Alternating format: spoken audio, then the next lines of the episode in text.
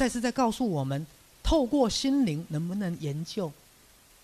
需要解剖动物吗？再次在讲一门心灵科学哦。我不需要解剖一只青蛙来了解青蛙的心脏是怎么跳动的。以前我们在念医学系的时候，是把青蛙解剖掉，把心脏拿出来，然后去观察它的收缩。啊，我们还要杀兔子。对，我们所有的医学知识来自解剖学。再次在讲一种什么心灵科学？我可以用我的意识进到动物的意识里面，进到进进到动物的身体里面，了解它的内在的运作，去感受身为一只动物，它的感觉是什么？再次在讲一种心灵科学，而不是透过解剖。透过解剖，好，就像以前跟大家讲过，早期的人类，好没有。科技发射卫星，做卫星的地图。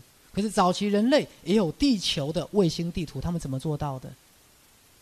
用灵魂出体。各位，我不是在讲神话，我在讲事实。早期人类可以用灵魂出体，从高空来对地球有一个卫星式的一个影像。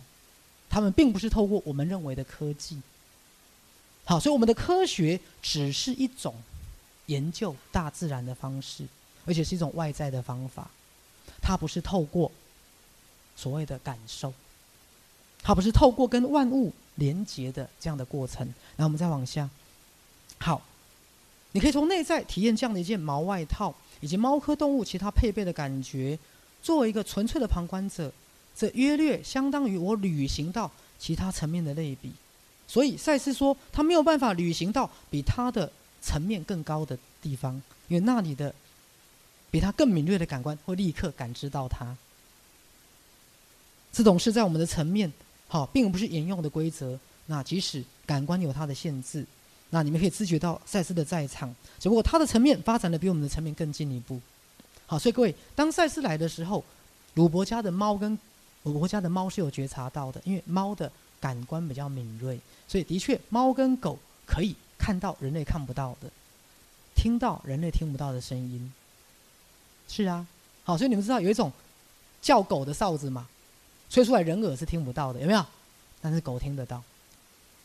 对，所以再次讲，当他旅行到一个更先进的层面，那几人会知觉到他。是当他来到我们的层面，好，不见得我们可以感受到他的在场。哎，赛斯在讲另外一种太空旅行。真正的太空旅行是一种精神的旅行，它涉及到把你的意识传送到另外一度空间。好，赛斯讲的很清楚，人类最后发展的太空旅行绝对不是坐太空船，因为要到最近的能居住的星球，至少都是几万光年。各位，什么叫几万光年？光要走好几万年，你到那边都几岁了？先把你冻成冰棒，在那边到那边再解冻吗？好，你到那边你都不知道有后代几个子孙的，各位了解吗？可是空间是什么？幻象。而最后人类要发展出的是一种什么？精神太空旅行，因为本来空间跟时间就是幻象。